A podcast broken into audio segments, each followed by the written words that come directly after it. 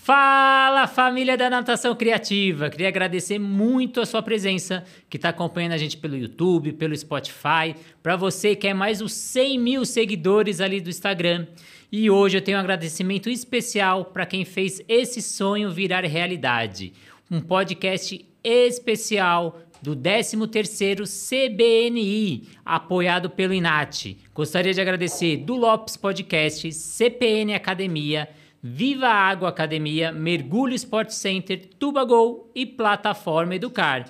E hoje eu tenho a presença ilustre de Paulo Poli. Muito obrigado pela presença, Paulo. Eu que agradeço aí o convite e fazer essa parceria aí para divulgar a natação de bebês.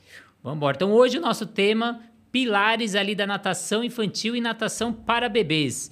Para iniciar, Paulo, eu queria que você falasse um pouquinho do seu currículo. Ninguém melhor do que você mesmo para falar do seu currículo. Bom, sou profissional, sou de Porto Alegre, né? tenho uma academia há 31 anos, Centro Físico Qualitar.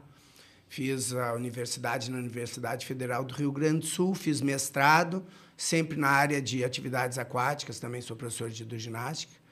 Fiz um livro e esse livro teve uma recepção maravilhosa que acabou me dando a indicação para a Academia Brasileira de Profissionais de Natação Infantil. Então aí eu acho que é a minha ligação com a natação de bebês. Até hoje eu estou na água, sou professor, faço questão. E sou criador também do método Poli, que é um treinamento para profissionais que querem trabalhar com natação de bebês. E quero saber o nome desse livro, para quem está em casa, quer comprar esse livro, quer adquirir. É, o, o primeiro livro, que é Natação para Bebês, uma estimulação para a vida, ela, ele está esgotado. Infelizmente, tem que tentar nas, é. nas livrarias sebo aí. É. E o outro é natação para bebês, uh, segundo o desenvolvimento psicomotor, que tem a venda lá no Congresso mesmo. Está lá na estante do Congresso. Quem estiver no Congresso, que passe lá. E antes da gente iniciar, quero mais uma vez agradecer ali a CPN Academia pelo apoio a esse projeto. Nos últimos 12 meses conquistaram 1.400 alunos, tudo, já são mais de 30 anos de academia. Começou com 10 irmãos que decidiram montar uma escola orientada para promover a saúde, bem-estar físico e mental, mas ali é a união da família. E Paulo, eu queria saber aí como surgiu esse método Poli. Você falou que foi com o livro, como é que foi que você teve aquele estágio para não, eu vou criar o meu método? Ele já estava, digamos, em gestação há bastante tempo, né? Inclusive, um dos módulos eu tinha gravado dois anos antes do lançamento. Porque eu tenho muito essa experiência, eu, eu, eu tenho experiência, eu acho que eu tenho uma linguagem legal na escrita com o, com o público e teoria e prática. Eu acho que eu consigo aliar essas duas coisas, dar um, uma fundamentação à prática. E no caso uh, do método Poli, veio a pandemia e aí deu o tempo de eu gravar, né? Porque a correria do dia a dia com a academia, então eu já tinha o projeto de botar no online, e a pandemia foi o tempo que me deu de gravar e aí lançar o método Poli, né? que é um treinamento voltado para o profissional de natação de bebês. Então, hoje eu vejo, e eu como proprietário de academia, eu vejo uma lacuna no mercado na formação. Bom, quem trabalha em, em universidade, qual universidade que tem a cadeira, a disciplina natação para bebês? XA tem natação. Né? E hoje em dia, ainda mais com as universidades indo para o EAD. Então, é uma dificuldade do mercado ter um profissional qualificado para trabalhar com bebês na piscina. É, e a culpa não é nem do profissional ali da faculdade que está formando, às vezes é a carga horária. Tem faculdade que são quatro semestres, tem faculdade que são dois semestres. Então imagina em dois semestres, um ano, você falar natação para bebê, natação infantil, natação adulto, aperfeiçoamento, treinamento, fisiologia na água, deficiente, hidroginástica. É muito conteúdo. Então, as, até o profissional que está formando esses professores não tem o tempo hábil para formar, né? Eu até brinco, eu fui dar aula para pós, né? O Rodrigão está aqui com a gente, Rodrigo Paixão foi aluno de lá. São sábado e domingo ali, 16 horas. Eu falo que eu precisava de 32 horas para falar de natação infantil. 16 horas é pouco, né? Você não consegue falar tudo que você precisa. Mas eu queria que você falasse um pouquinho qual que é o atrativo para o profissional. Então, tanto o personal ou a academia que quer, esse, ou quer adquirir o método Poli. Acho que a grande questão do, do mercado Uh, eu, eu, eu, sempre falo em três coisas, né? A gente... Uh, crianças nascendo todos os dias, piscinas sendo construídas, nós somos o segundo país com o maior número de piscinas construídas. E essas famílias estão levando um risco para casa, que é a questão do salvamento aquático. Então, eu acho que uh, isso se renova, um público que se renova. Criança, piscina, segurança. Então, o aspecto segurança, ele é muito forte para a procura pelo profissional. E se a gente souber. Mas, além disso, a gente tem saúde, desenvolvimento, né? Então, não é só... Eu acho que a segurança é o grande atrativo, mas não. A gente trabalha com saúde, a gente trabalha com desenvolvimento. É um esporte olímpico e é um esporte de base para muitos outros. Nós temos aí o surf hoje em dia em evidência, com os campeões mundiais brasileiros. Nós temos polo aquático, tu tem uh, vela, tu tem quantos esportes que se baseiam na prática da natação. Então, acho que é um mercado muito grande. Eu acho que o personal, com a construção dos condomínios, é uma pegada bacana. Eu acho que as academias também têm uh, uma base forte para o profissional começar a trabalhar, ter uma metodologia, ter o passo a passo. Então, eu acho que todos, toda essa cadeia que trabalha com natação está tendo procura. Né? Na academia lá, na Qualitá, eu tenho musculação, eu tenho ginástica. Hoje, a principal receita é a natação de bebês infantil. Então, eu acredito muito nesse mercado. Poxa, eu acredito também. E antes de eu ir para a próxima pergunta, eu queria agradecer mais uma vez a Viva, Viva Vida Academia, que são mais de 30 anos de existência lá em São Luís do Maranhão. Começou em 84, tem 6 mil metros quadrados. Então, agradecer aí a Denise, Oswaldo Teles, Vitor Teles. E eu acho ali que o profissional de educação física, principalmente o de natação, ainda não enxergou um mercado atrativo ali de personal. Por exemplo, eu vou dar aula de natação infantil. Eu dou aula para um, dois, às vezes quatro alunos no máximo é um grupo. Já para bebê, eu consigo colocar 10, 8, porque o pai vai estar tá junto na água. Então imagina se você colocar, cobrar por cada criança ali, vai, vamos colocar um valor 100 reais. Então 10 bebês são mil reais a hora que esse profissional pode ganhar. Você percebe que às vezes o profissional não enxerga esse mercado tão atraente? Eu acho que também existe a questão, alguns condomínios, alguma dificuldade de entrar, uh, o, o, profissional também se sentir qualificado para isso, porque tu tá, tu tá trabalhando com bebê, é o maior bem da família. Então, se o profissional não se qualifica, ele não consegue se impor, não consegue passar essa. Então, eu, eu acho que passa muito pela qualificação. E é um mercado fantástico. Tu pode trabalhar em banheira, tu pode trabalhar uh, até com piscinas infláveis, tu tem né, o, o, o recém-nascido que tu entra na casa deles. Né? Então, eu acho que é um mercado muito grande mesmo. E você falou aí do falta um pouco de conhecimento, ele tem que buscar esse conhecimento. Quais capacidades ou conhecimentos que o profissional deve trabalhar, tanto com bebê quanto natação infantil? Ah, eu, eu digo que o profissional, o, o, professor, né, o profissional de educação física, ele tem que ser um líder, né? Então, tu tem que trabalhar com pessoas, Tu tem que ter técnica, mas assim, tu tem que ter principalmente a gestão de pessoas. Tu, a criança tem que confiar em ti, tu tem que ter um olhar para a criança, tu tem que realmente assim se relacionar com ela. Não é superficial. Com um adulto, digamos, no caso, nós aqui, tu pode até não gostar muito do Paulo, tal, mas para ti é conveniente, para mim é conveniente, a gente se relaciona. O adulto faz um teatro. A criança não. A criança, se ela não gosta, não existe teatro, ela foge. É? Então, assim, claro que eu estava brincando ou dando um exemplo do, da relação do adulto, que pode ser uma relação superficial se for interessante.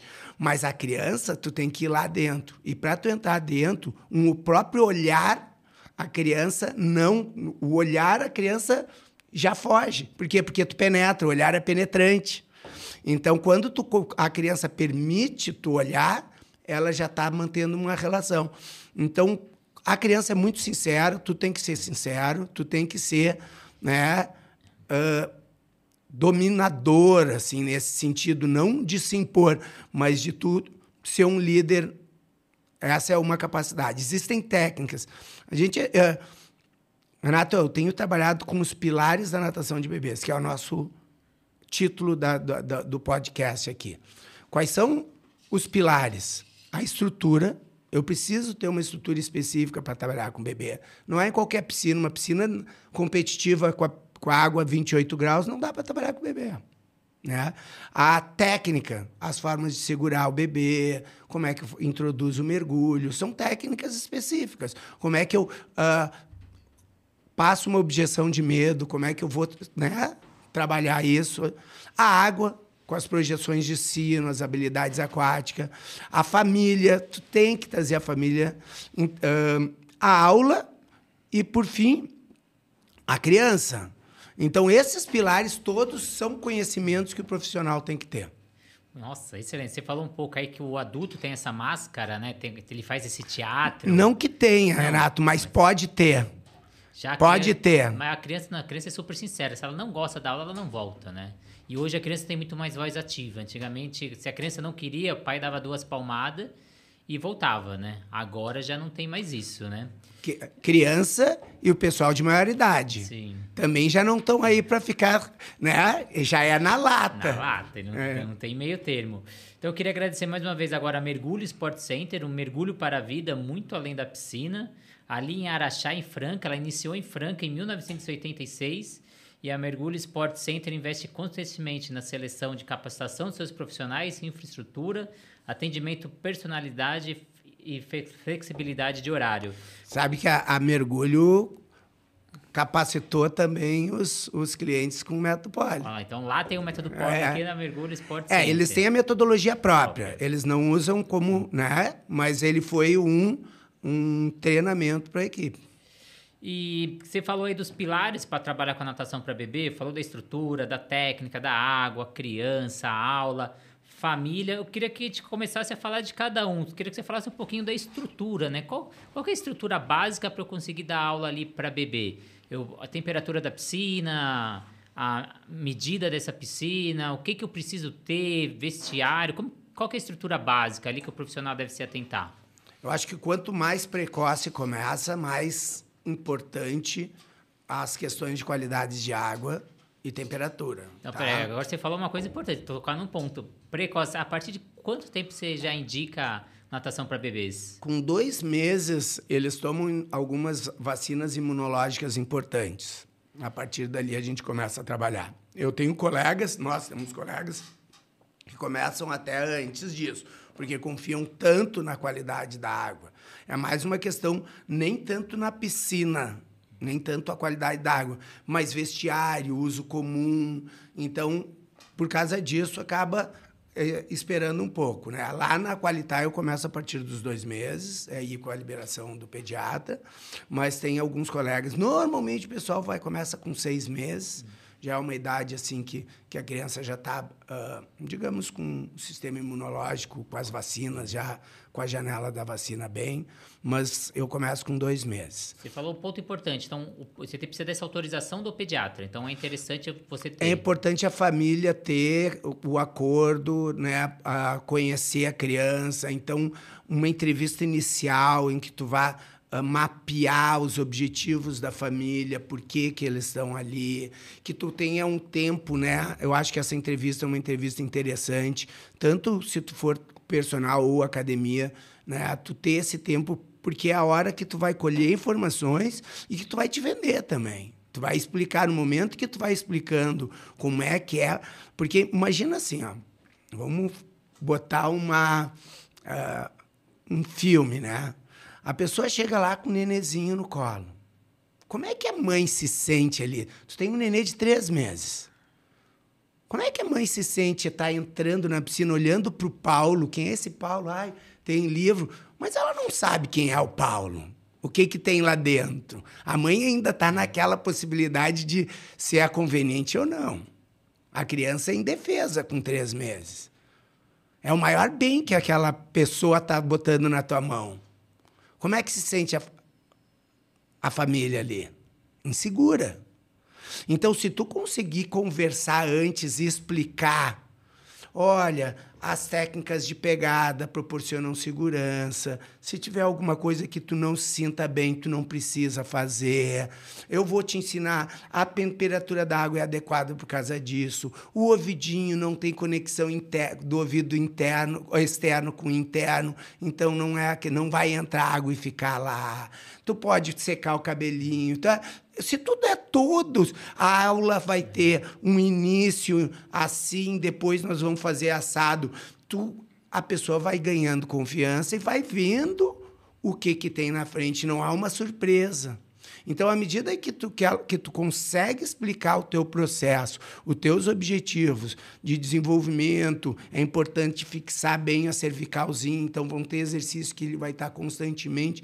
Além de tu quebrar essa insegurança inicial, tu vai fortalecendo o teu produto. Ela começa a dar valor.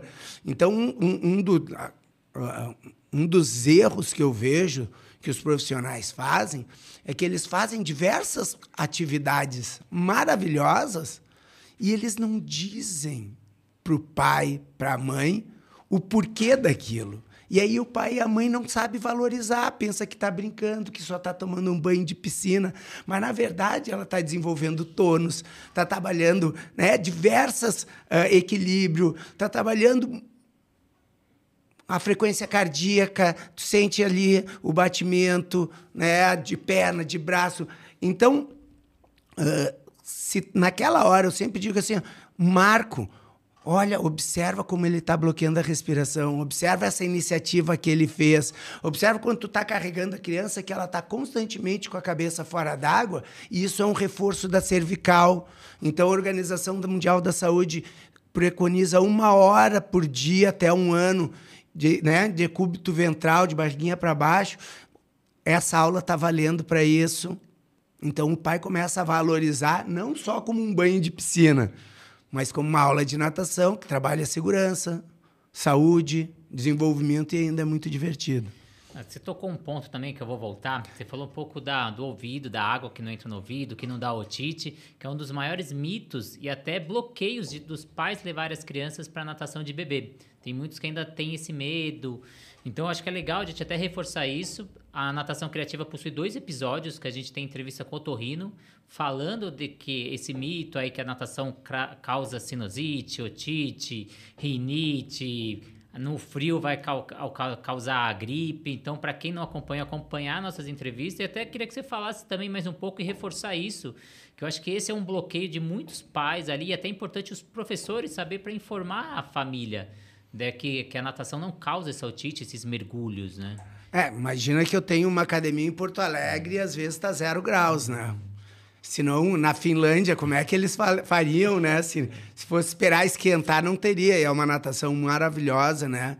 Uh, então, assim, os países nórdicos têm uma natação de bebês também bastante desenvolvida. E eu fiz a minha formação na Universidade de Colônia, na Alemanha. Tá, tá, tá nevando e o pessoal vai para natação. Então, assim, tu tem que ter alguns cuidados, secar o cabelinho, enrolar na hora da saída, não evitar o choque térmico, né? Mas a, não existe conexão entre o ouvido externo e interno. O que, às vezes, tem é se a criança está encatarrada, tá é, aí internamente, sim, posição de amamentação, mas a piscina não vai ter esse. E, e, e a gente passou a questão da temperatura da água. A gente é 32, 32 graus e meio, acho considerado temperatura termoneutra. É quando a nossa, uh, nossas variáveis fisiológicas não modificam pela questão da imersão, né? Então, assim, uh, é uma temperatura excelente para trabalhar com bebês. Uh, em locais muito quentes, como no norte do país, talvez um pouquinho menos, 31 graus, dá para trabalhar bem. Então, eu diria que entre 31 e 32 graus seria uma boa temperatura para trabalhar com, com os bebês. E nessa estrutura, piscina aberta, piscina fechada? Eu, eu, eu não gosto de fechar muito, sabe, Renato? Porque eu acho que é um mercado tão bacana e o, o, que vale é um pouco de bom senso, né? Então, assim, uma piscina aberta de um clube, de uma residência, mas que não tenha muita corrente de vento, eu não vejo problema. Não precisa ser o meio-dia no é. sol, porque também a questão do, dos problemas uh, do sol no bebê é maximizado, né? Então, até os dois anos tem que cuidar bastante isso, porque a longo prazo isso tem um preço, né? Então, assim, se tu tem piscina aberta ou fechada, mas a qualidade da água é boa, a temperatura é bacana, uh, não tem perigo assim, por exemplo, um azulejo, azulejo quebrado, né? Sim. É uma coisa meio básica. E não tem grandes correntes de, de, de ar, eu acho que dá para trabalhar. Eu procuro ser o mínimo restritivo, mas tem que ter esse bom senso. Corrente de ar, sol, direto, são duas coisas que o professor tem que observar. E você, assim como eu, né? Você passa aí o Brasil ministrando curso, a gente vê vários tipos de piscina, a gente vê muito aquelas piscinas com estrutura em volta para romper esse, essa corrente de vento. Na piscina ela é aberta, você coloca alguma estrutura ali em volta, aquelas um todo. Todo. Então dá para a gente seguir. Eu queria agora agradecer o TubaGo, a primeira plataforma voltada para paz de segurança aquática, desenvolvida ali para o Davi Assef, uma criança de 6 anos que teve essa ideologia e que é baseado na segurança aquática. A gente falou da estrutura e agora a gente vai falar um pouco da técnica. A empunhadura, o que, que esse profissional precisa conhecer da parte técnica. Eu acho que o profissional que vai trabalhar com natação de bebês, ele tem que, além de conhecer a técnica, saber explicar a técnica. Se tu vai ser um personal, tu não vai ter tanto isso, mas seria legal tu conseguir trabalhar com os pais também, mesmo que seja personal. Então tu precisa passar e trabalho em grupo, quando tu trabalha em grupo com os pais, tu precisa além de saber fazer, saber passar a técnica. Não existe uma técnica, Renato. Tá?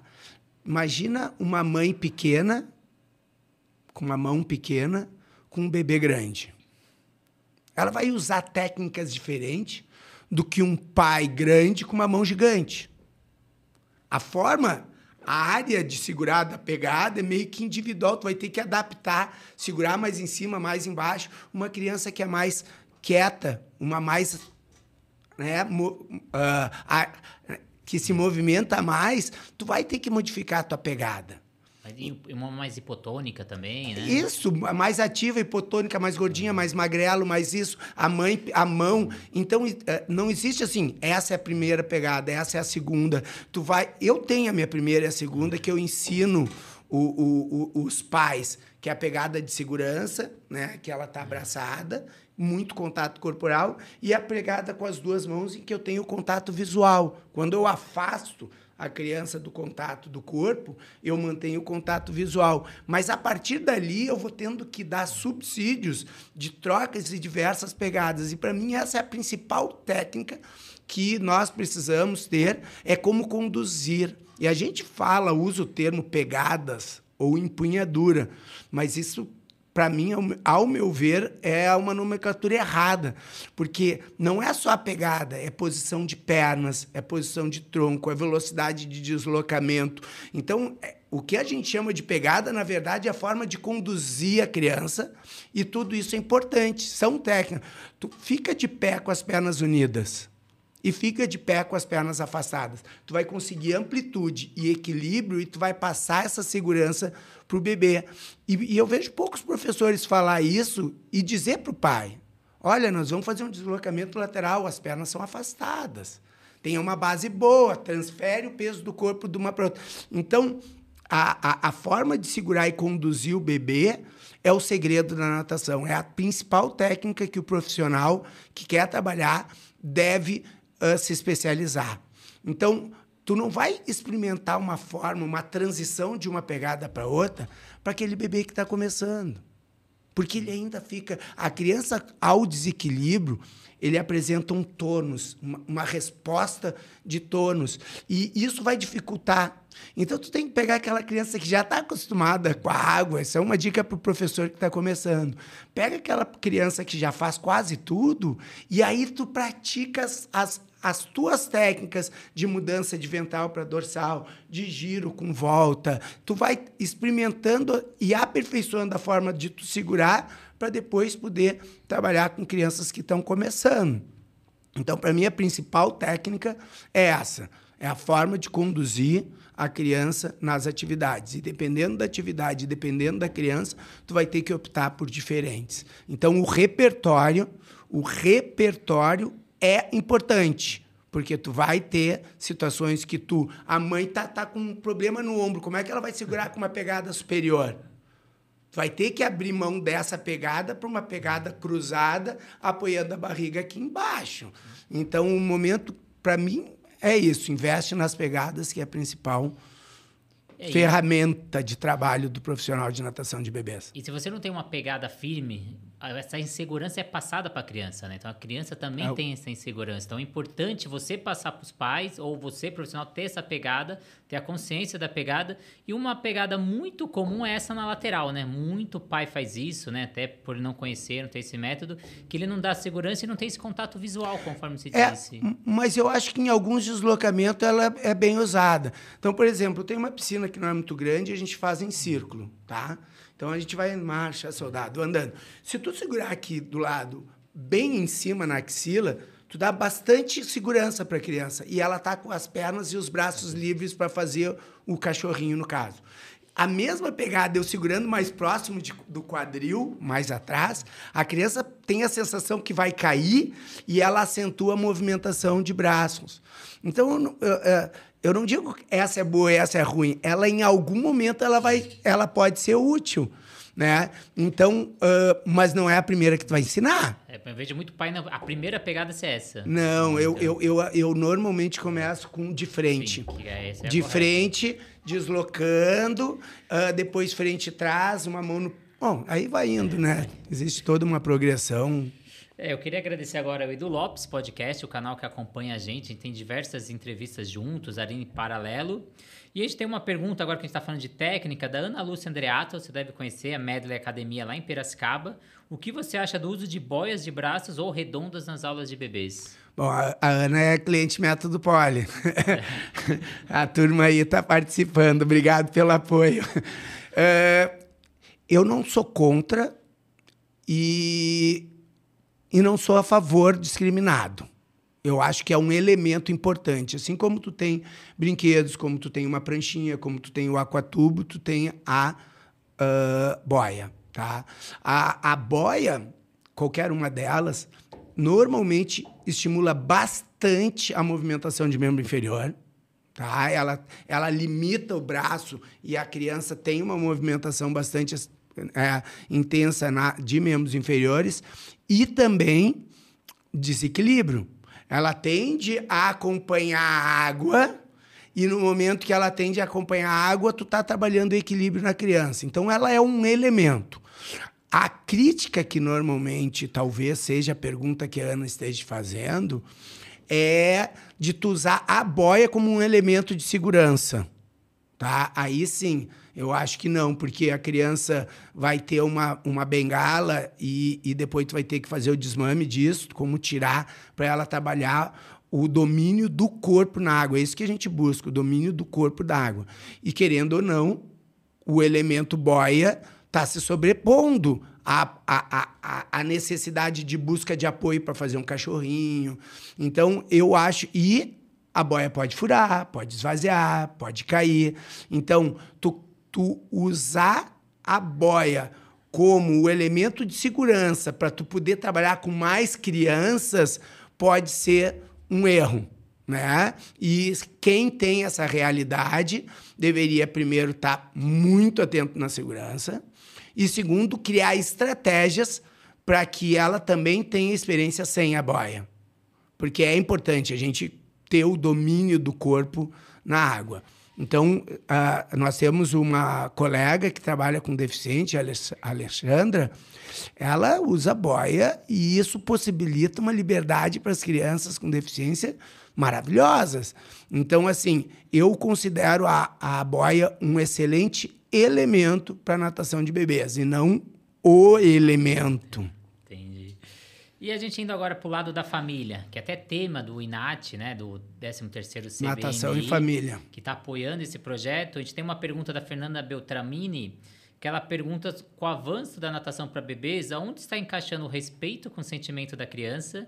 Porque ela vê muitos profissionais olhando apenas para a parte, a parte fisiológica, o conteúdo pedagógico, mas esquece do emocional, do psicológico do bebê. Uh eu, eu, eu, não vou discordar da Fernanda, mas eu vou dizer que aqui no Brasil a gente tem uma natação bastante afetiva com esse olhar. Então, hum, que eu acho que ela deve estar, tá, se, e é uma crítica aí, eu, eu me, se ela está pensando para esse lado, e eu vou levar para esse lado, me solidarizar com as famílias, eh, eu acho que está tendo muito exibicionismo. Eu acho que o profissional está querendo uma imagem aquática, tá que, que é lindo, tá e, e tem métodos em que se bota o método acima da criança, então a busca de uma sobrevivência a qualquer custo. A gente vê aí vídeos de mães ou professores jogando a criança dentro da água para que ela se vire sozinha, passando a responsabilidade para. Não é de um bebê de um ano a responsabilidade de salvar. De jeito nenhum, né? Então, botando o método acima da criança. Então, assim, essas aulas de autossalvamento, qual o custo pedagógico de tu fazer uma criança conseguir a flutuação dorsal com um ano, um ano e meio, né? O que, que tu vai ter que fazer com ela para ela ter a habilidade de virar sozinha e ficar buscando a respiração? Eu acho que é um custo grande, pedagógico e possivelmente traumático, tanto que no ano, acho que há dois anos atrás, no próprio Congresso, o INAT lançou o um movimento no Brasil aqui, que é o Trauma Free, e eu acho que é em cima disso que ela deve estar falando. Desse, eu acho que tem muito exibicionismo na internet, em que está querendo mais mostrar uma qualidade de professor e não está muito preocupado com a criança. Talvez ele tenha tentado dez vezes e uma ela não chorou. E aí aquela que imagem que vai para a internet e aquelas tentativas falhadas, né? E, e eu acho que o movimento trauma fria é exatamente com, uma corrente assim. Mas eu vejo, viu, eh, Renato, a gente assim. Uh, muito adiante nisso. Na, eu acho que uh, no Brasil nós temos uma formação de psicomotricidade forte, tem muitos autores que têm essa base. Nós somos profissionais de educação física que trabalhamos isso, querendo ou não, a fisiologia é importante, né?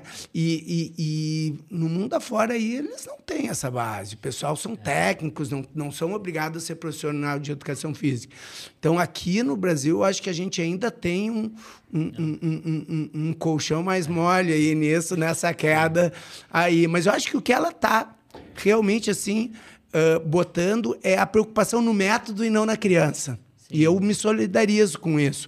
Mas eu acho uh, importante tu entender de fisiologia, tu entender da, da, da, biomecânica da criança, a flutabilidade dela é diferente do adulto. Isso são características importantes. E você até comentou, vou até reforçar esse ponto, né? Até a plataforma Educar, um dos apoiadores desse projeto, ela chegou em 21 países com os cursos e um, um, feedback muito importante de quem está lá fora comenta que a, o Brasil aqui tem muito embasamento técnico, né? Então a gente tem embasamento da didática, psicologia, a fisiologia, biomecânica, coisa que lá fora não tem. Como você falou, tem alguns países que não têm a formação em educação física. Então, às vezes, é ex-atleta ou uma pessoa que fez um curso ali de seis meses, um ano e está aplicando a natação. Então, a gente tem muito forte isso, sim, também acredito nisso. E a gente indo agora para a parte da aula propriamente dita, você falou um pouco aí do show. Então, você enxerga que aí tem aquele muito mergulho, muita música e o conteúdo pedagógico às vezes esquecido, ou até mergulho muito, muito profundo, por muito tempo com essa criança. Queria que você falasse um pouquinho sobre isso para a gente fechar. Eu acho que o, quanto ao mergulho, uh, existe uma escala gradativa de tempo, profundidade e velocidade que tu tem que respeitar. Então, tu não vai começar com um mergulho muito fundo, mas tu pode chegar lá. Eu atravessava a piscina com meu filho e ele absolutamente na progressão tranquilo, porque o bloqueio por 4, 5, 6, 7 segundos, ele é ele é tranquilo. É só fazer aí o pessoal que está tá aí no vídeo, inspira e segura. De boa. Agora solta o ar, Renato. Solta o ar e segura. Muita ansiedade. A criança bloqueia em inspiração. E isso dá um tempo maior. Tu consegue até visualizar se ela soltou borbulha, tu pode interromper o mergulho. Então, tu, mas é uma progressão. Eu acho que isso é importante. Uh, o primeiro mergulho sempre é um, é um desafio, né? E eu não, não, não, não acho que exista uma técnica, eu acho que a criança tem que estar tá preparada, tem que estar tá equilíbrio, é, tu tem que conseguir jogar ela para um lado para o outro e ela ficar bem, tem que ter tolerância na cara e possivelmente ela vai experimentar botar o rostinho na água se ela observar bastante. Então, uh, eu, eu levo mergulho como um, mais uma habilidade, não como a habilidade a ser trabalhada na aula. E no momento que tu entende isso, que a natação é muito mais do que o mergulho, até o próprio professor e os pais, eles dão uma desarmada e e a coisa acontece, eu acho que meio que é o natural. Agora, quando o pai chega e diz, eu quero isso, quando a, a ansiedade começa a pegar e muitos professores acabam fazendo mergulho no tempo do professor ou do pai e não da criança. Eu acho que isso é um erro. Na estrutura da aula, eu gosto de começar sempre, se eu tenho um grupo, né, com roda porque ali a gente quebra o gelo, as crianças observam outras crianças. Uh, a aprendizagem observacional, a teoria dos neurônios espelhos, né, do sistema espelho, é muito forte na criança, a aprendizagem pela observação. Então, o fato de eu ter um, um, um, na minha estrutura uma parte em círculo me favorece muito a observação e o aprendizado. Depois eu vou sempre para uma parte, e não necessariamente nessa parte eu faço mergulhos. Porque as crianças que já estão bem avançadas, sim. Mas se não, eu deixo mais do meio para o fim, numa parte mais lúdica, onde eu boto os brinquedos, em que aí eu jogo mais aguinha no rosto, né? em que ela já está ambientada, não começo já direto com o desafio. Eu acho importante tu ir aquecimento. Uma coisa que poucos falam, Renato, do ritmo da aula o ritmo da aula. Nós, professores, somos um maestro. Tu não pode, é um treinamento intervalado, tu não pode botar atividade muito, muito, muito, começar muito a mil. Gente, no final ela está cansada, ela quer ir embora. Ou terminar muito a mil, ela não quer ir embora, ela está ali no auge. Então tu tem que ser um condutor, é que nem uma música, tem uma introdução, tu tem picos, daqui a um pouco tu vai ali, baixa um pouquinho, volta. Então, uh, alternância de atividades mais vigorosas com uma explicação técnica ou com um tempo livre para a própria criança ter o tempo. Isso, o tempo livre, pequenos tempos na aula de bebês é importante porque tem algumas crianças que são facilmente excitadas e saem fazendo na hora. Outras crianças são difíceis. Muito estímulo para pouca resposta. E tem crianças que têm um aquecimento lento começam devagar e daqui a um pouco. Então, se tu encaixa uma atividade na outra, aquelas crianças que estão só assimilando a atividade inicialmente para depois fazer, não tem tempo. Elas estão assimilando. Quando elas vão responder, tu já mudou de atividade. Então, o ritmo da aula também é uma coisa importante de cuidar de não ir saindo, que é o que tu falou. Muita música, muita atividade, coisa.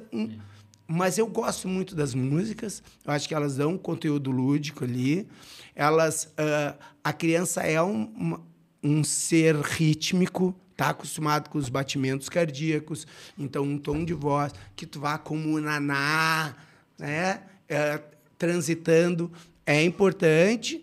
E para finalizar eu acho que essa pergunta falou de estrutura e de mergulho né uh, e deslocamento na aula tem que ter uma fase de deslocamento. Nadar é se deslocar na água. Então eu começo com uma, uma parte em roda pela observação e depois eu vou para uma parte de deslocamento e aí eu tenho uma parte normalmente eu boto aqueles tapetes flutuantes ou algum elemento que seja boia, que seja uma prancha, que seja um, né? daí eu boto um elemento extra que já vou introduzindo depois para uma parte livre é a parte é a sequência de aula de bebê que eu uso da roda, deslocamento, elemento material dirigido, mais ou menos, e uma parte livre. E a parte livre é muito importante, tu ter um tempo para eles. Normalmente eles repetem as coisas que eles fizeram antes. É a exploração, né? E esse momento é o momento mais aprendizado. Parece que não, que é o momento que você direciona menos, onde tem esse aprendizado, né? Na, e na infantil, né, Renato? As crianças ali, 3, 4, 5 anos, é, fundamental isso. É. Eu tenho usado cada vez mais, inclusive, uh, nós estamos fazendo aí um, um, um, material da, da BPNI, em que eu escrevo exatamente da importância do tempo livre, né? E, e, e sabe que as crianças hoje em dia estão, elas não têm mais o pátio, né? A, a, a rua. Então, é, elas estão viciadas em atividades dirigidas. E, e, e aí tu pergunta assim, ô Renato, agora escolhe o que, que tu quer fazer. Ele escolhe a última atividade que foi Sim. dada. Ele não tem essa. É, é, ele fica paralisado, ele não sabe escolher. Então, se tu treinar isso, né, na, uh, eu acho que é fundamental. E você comentou da atividade dirigida, eu diria até o brinquedo dirigido. Porque na nossa época, o Lego, o Lego era tudo. Era mil e uma coisas. Hoje o Lego já vem com desenho, com gabarito, e o Lego é isso. E cada vez mais os brinquedos estão sendo montados para uma finalidade só, né? Então a criança não explora mais. E também tem aquela coisa, se eu pego aqui a caneca e vou brincar com a caneca, a primeira coisa é falar, ô menino, vai brincar com seu brinquedo, que isso aqui não é brinquedo não. Então, cada vez mais a gente poda essa criança de pegar e vivenciar a panela, virar bateria, virar chapéu, virar volante. Então, esse movimento dirigido, eu também vejo também isso que nem você. Também falando um pouquinho da música. A música está na parte cerebral muito próximo do movimento, então por isso que a gente canta a música, ou ouve uma música e se movimenta. Então a importância da, da música, que a criança vai se movimentar, e do condicionamento do movimento pela música, que é segundo Pavlov, né? Então o condicionamento ali condicionado da criança, né? Então ela já sabe o movimento que ela vai ter que fazer pela música. Queria agradecer muito a sua presença, Paulo, muito fantástico. Você deu várias dicas para os profissionais aí do outro lado.